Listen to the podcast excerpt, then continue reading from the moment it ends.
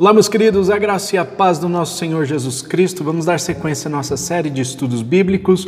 Chegamos hoje ao capítulo 2 do livro do profeta Ageu. Vamos ver o que diz a palavra do Senhor. No 21 dia do sétimo mês veio a palavra do Senhor por meio do profeta Ageu. Pergunte o seguinte ao governador de Judá, Zorobabel, filho de Sealtiel, e ao sumo sacerdote Josué, filho de Jeozadak, e ao restante do povo: Quem de vocês viu este templo em seu primeiro esplendor? Comparado a ele, não é como nada o que vocês veem agora?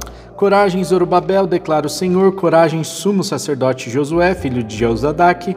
Coragem ao trabalho, ó povo da terra, declara o Senhor, porque eu estou com vocês, declara o Senhor dos exércitos. Esta é a aliança que fiz com vocês quando vocês saíram do Egito. Meu espírito está entre vocês, não tenham medo. Assim diz o Senhor dos exércitos: dentro de pouco tempo farei tremer o céu, a terra, o mar e o continente, farei tremer todas as nações, as quais trarão para cá os seus tesouros. Encherei este templo de glória diz o Senhor dos Exércitos. Tanto a prata quanto o ouro me pertencem, declara o Senhor dos Exércitos. A glória deste novo templo será maior do que a do antigo, diz o Senhor dos Exércitos. E neste lugar estabelecerei a paz, declara o Senhor dos Exércitos. No 24 dia do nono mês, do segundo ano do reinado de Dario, a palavra do Senhor veio ao profeta Ageu. Assim diz o Senhor dos Exércitos: Faça aos sacerdotes a seguinte pergunta sobre a lei: Se alguém levar carne consagrada na borda de suas vestes e com elas tocar num pão, ou em algo cozido, ou em vinho, ou em azeite, ou em qualquer comida, isso ficará consagrado?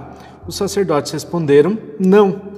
Em seguida perguntou a Ageu: Se alguém ficar impuro por tocar num cadáver e depois tocar em alguma destas coisas, ela ficará impura? Sim, responderam os sacerdotes: ficará impura. Ageu transmitiu esta resposta ao Senhor, da resposta do Senhor.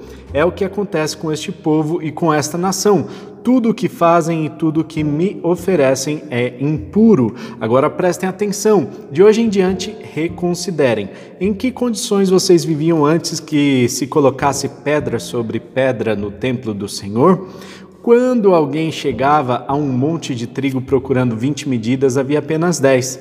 Quando alguém ia ao depósito de vinho para tirar 50 medidas, só encontrava 20. Eu destruí todo o trabalho das mãos de vocês com mofo, ferrugem e granizo, mas vocês não se voltaram para mim, declara o Senhor. A partir de hoje, 24 dia do nono mês, atentem para o dia em que os fundamentos do templo do Senhor foram lançados.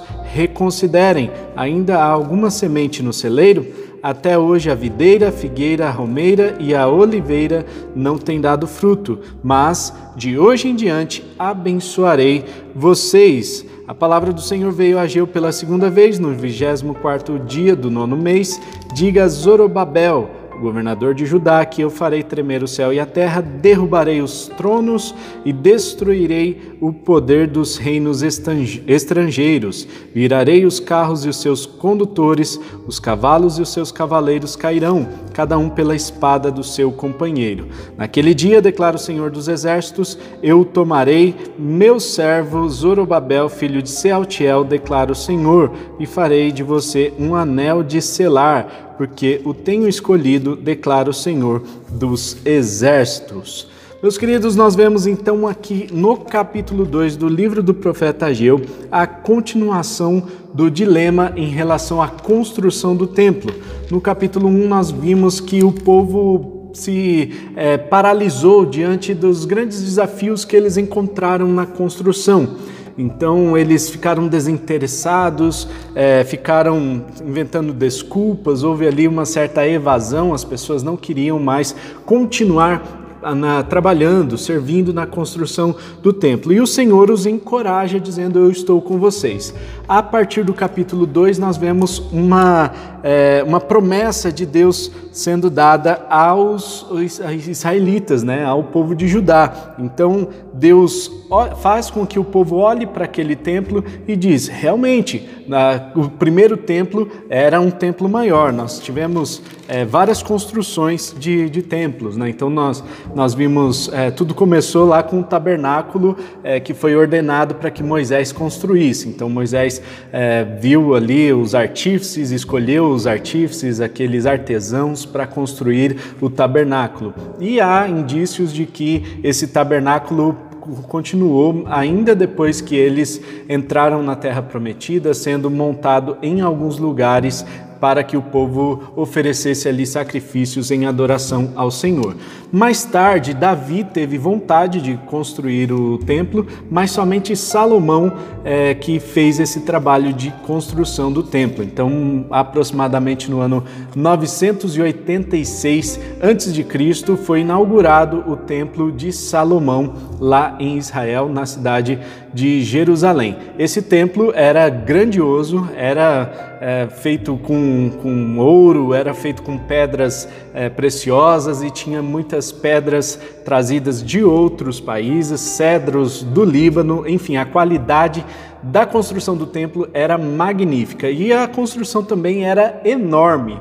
Então, é, isso fez com que o povo é, olhasse para o templo com um olhar diferente. Já a, quando o povo é conquistado, quando o povo de Israel é conquistado pelos babilônicos, né, o povo de Judá especificamente. Eh, os babilônicos levam o povo para o exílio e o templo é destruído. Nesse tempo, então, a adoração é, é cessada, né? então não tem sacrifício oferecido no templo. Quando eles voltam, aí vem o dilema da reconstrução com Zorobabel aqui na na liderança dessa construção. Nós vemos que a construção do templo não foi do jeito que o povo esperava. Aqueles que estavam ali, é, poucos tinham visto ah, o esplendor do primeiro templo, afinal já havia se passado aí cerca de 70 anos, ou seja, ah, somente os filhos tinham ouvido falar do esplendor do primeiro templo, o templo de Salomão. Agora, né? Então, aquelas pessoas estavam desanimadas porque viram que o templo não era do mesmo tamanho que é, foi construído o anterior. Por isso, é, eles ficaram desmotivados para trabalhar nessa construção. O templo é, depois passou por uma reforma, esse templo durou muitos anos, mas Herodes fez uma, uma plataforma ao redor dele, construiu é, uma, um tipo de fortaleza né, e, é, é, elevada. Né, esse templo ficava num, num monte e, e ao redor então foi feita essa fortaleza. O que restou do templo eh, nos dias de hoje, da destruição lá de, da invasão romana, no ano 70 eh, depois de Cristo, é apenas o Muro das Lamentações, que na verdade não é uma parede do templo propriamente dito, mas uma das paredes que subiam como um arrimo para que o templo ficasse nas alturas. E hoje é o Domo da Rocha, né, a mesquita é, que foi construída ali no lugar do templo, e, e para fora tem o Muro das Lamentações, é, o lugar onde os judeus é, consideram sagrado esse, é, esse muro e eles vão ali fazer as suas orações. Muitos cristãos também passam pela, por Israel e fazem questão de deixar ali os seus pedidos de oração. No entanto, essa questão do templo é, é interessante porque ah, Deus não habita por, no, em templos feitos por mãos humanas. Né? Mas por que, que Deus queria então que esse templo fosse reconstruído? Qual é o interesse de Deus nisso tudo? Nós vemos que o interesse de Deus é trazer a unidade para o povo. É importante que o povo tenha um sistema de adoração, tenha um lugar próprio para adoração. E eles estavam desmotivados para a construção desse templo. Por isso, Deus mesmo mostra que está com eles, dizendo: vai lá, coragem, coragem, sumo sacerdote Josué, coragem, Zorobabel coragem todo o povo, porque eu estou com vocês. Assim como ele fez essa aliança desde o Egito até agora, Deus é o mesmo, ele, ele marca a presença, ele deixa sua promessa e ele faz também uma,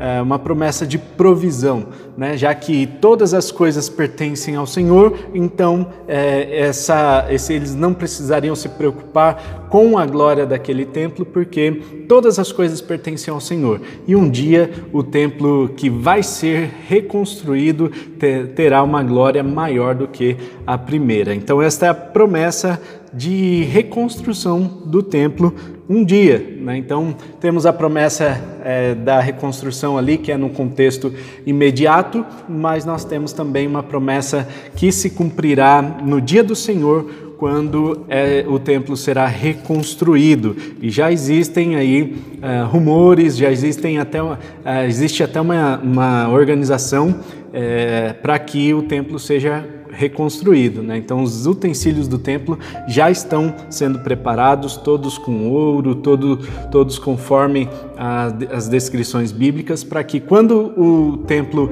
for reconstruído, então ele, esses utensílios possam ser usados. Depois, dos versículos 10 até o versículo 19, nós vemos uma comparação aqui, uma analogia que Deus faz para que as bênçãos sejam derramadas sobre o povo, né? Então Deus mostra para o, o povo por meio de algumas perguntas, né? É, principalmente ao sacerdote, se você leva alguma coisa pura e toca naquilo que é impuro, você purifica aquilo, né? E aí o, o pessoal fala assim, sim, né? É, não, não, não, não purifico, né? Não, não conseguimos purificar aquilo lá. Mas se você pega numa coisa impura e você é, você vai se tornar impuro por causa daquilo que você tocou, e aí o povo fala, sim, vai acontecer isso. Então, é, Deus estava querendo mostrar que nenhum daqueles sacerdotes, nenhuma das pessoas que faziam sacrifício ali naquela época, eram pessoas que estavam